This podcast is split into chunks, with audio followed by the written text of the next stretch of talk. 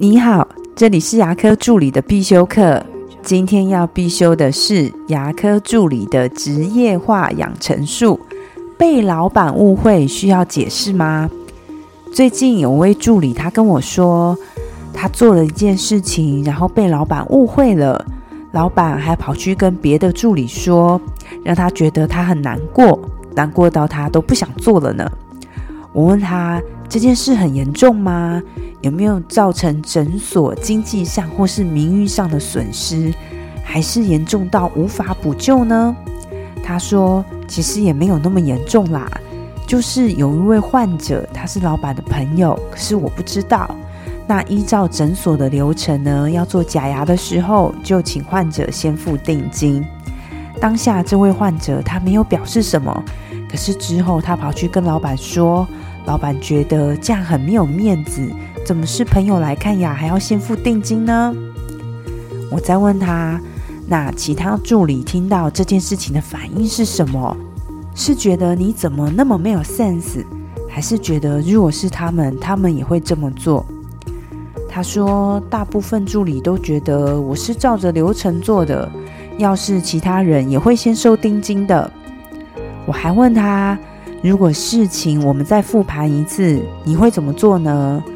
嗯，他想了一下，跟我说：“如果再重来一次，遇到这种比较多科的 case 的话，我可能会先问一下老板，这样定金要怎么收。”我说：“那很好，你刚刚说的，这就是你在整件事情里面的收获，其他的就 pass 吧。”我一直认为被误会也是工作的一部分。除非这个误会是有关于名誉的、关于人格方面的，你需要据理力争，要解释的很清楚，绝对不能有模糊地带。如果是其他的事情，那就让它过去吧。我印象中很深的一次，在二十几岁的时候，我在诊所上班，我当时在跟诊，医师跟我说我要 OD，麻烦帮我拿 A two 的数字。可是，在医师用完 bonding 以后，就跟我说：“你干嘛拿 A two 的？我要 A 三呢。”我当下什么都没有说，我就换 A 三给医师。